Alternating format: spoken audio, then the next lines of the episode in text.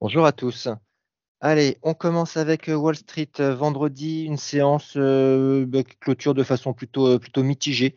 le Dow Jones plus 0,15% à 37 305 points, le SPI à l'équilibre, moins 0,01% à 4 719 points, et le Nasdaq, euh, plus 0,35 à 14 813 points. Euh, côté macro, les données publiées vendredi ont fait état d'une bah, reprise de l'activité commerciale aux États-Unis, puisqu'on a eu le PMI composite qui ressort à 51 contre 50,7 précédemment, et puis la production industrielle sur novembre en progression de 0,2%. Mais on a également, enfin, on a pu voir que le secteur manufacturier continuait à être en difficulté avec un indice Empire State à moins 14,5. Pour rappel, euh, la séance de vendredi correspondait aux 4 sorcières, à hein, expiration des contrats euh, futurs et options. Et malgré tout, euh, on a vu le VIX continuer de, baisser, moins 2,08% à 12,22 points, ce qui montre que la volatilité reste très faible. Euh, la séance de vendredi a été dominée par les spéculations autour des taux d'intérêt des, différentes banques centrales, puisque la semaine dernière, euh, les banques centrales, que ce soit européennes, anglaises, suisses ou encore américaines, ont opté pour le statu quo sur leurs taux, euh, respectifs. Mais seule la, Fed a évoqué une, baisse l'an prochain, ce qui avait provoqué une, euphorie sur, sur les marchés. Mais cette euphorie a été atténuée vendredi après que le président de la Fed de New York et euh, tempérer les perspectives d'une réduction imminente des, taux d'intérêt à l'occasion d'une interview. Et après cette interview, la probabilité euh, sur les marchés d'une baisse des taux en mars est passée de 80% à 64%. En Europe, on termine sur de faibles gains. Le CAC plus 0,28% à 7596 points avec un record historique en séance à 7653. Le DAX, lui, stable. FTSE en baisse de 0,95%, pénalisé par le secteur de la santé avec la, baisse d'AstraZeneca de, 2,69%. L'Eurostock 50 plus 0,23% et le Stock 600 euh, à l'équilibre plus 0,01%. À noter sur la semaine, le CAC qui progresse de 0,93% et le Stock 600 d'un petit peu plus d'un pour. Côté macro, euh, ben, on voit un recul de l'activité en, zone euro avec un PMI composite préliminaire qui sera 47 contre 47,6 en novembre, ce qui plaiderait pour une, pour, une, baisse des taux. Côté micro, en tête du SBF 120, on retrouve Atos qui progresse de plus de 20%, le groupe étant en discussion avancée avec Airbus pour sa division de cybersécurité. Autre hausse en Antin Infrastructure, plus 7,41% à la faveur du relèvement de recommandations de JP Morgan qui passe à surpondérer sur la valeur. Et puis côté baisse, euh, comme Paris, moins 2,86% après l'annonce du rachat de Courvoisier dans les, euh, dans cognacs pour 1,2 milliard de dollars. Euh, ce serait sa plus, son, acquisition la plus importante.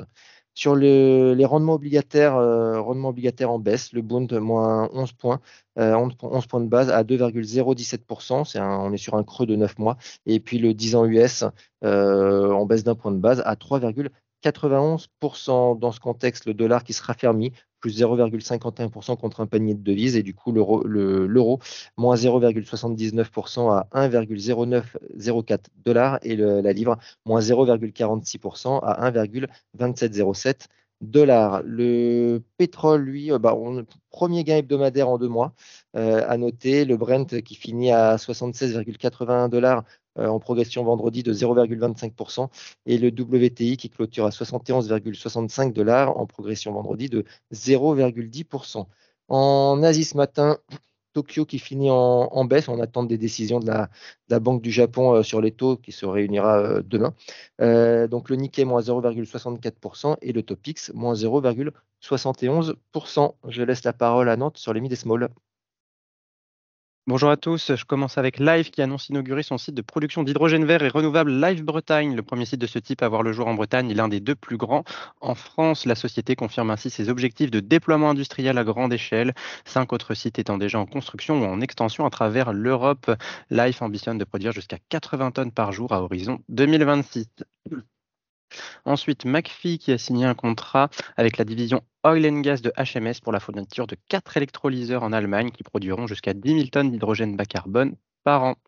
Et je finis avec Clariane qui a signé un partenariat, immobilier avec Crédit Agricole pour 140 millions d'euros d'obligations émises par sa filiale immobilière. La transaction s'inscrit dans le cadre du plan de refinancement du groupe de soins français. Et par ailleurs, les deux sociétés sont également pour parler pour finaliser un autre partenariat immobilier de 90 millions d'euros portant sur des actifs au Royaume-Uni dont la signature est prévue d'ici la fin de l'année. C'est tout pour Nantes ce matin.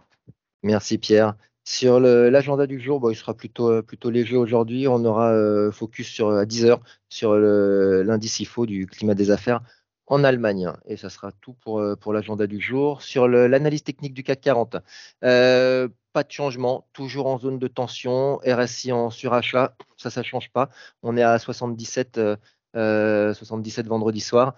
malgré tout, pas encore de retournement notable sur les prix. Donc, ce donc, on est sur les plus hauts historiques, donc il n'y a, pas de, cible matérialisée. Donc, malgré tout, tendance toujours, toujours, haussière pour l'instant. Ce qu'on surveille, c'est la moyenne mobile 10 jours sous les prix qui est à 7490. Tant qu'on reste au-dessus et qu'elle n'est pas franchie, en clôture, la tendance, haussière reste, d'actualité, mais point, point de surveillance à cause de ce RSI en zone de surachat prononcé. Voilà pour aujourd'hui. Très bonne séance à tous et bonne journée.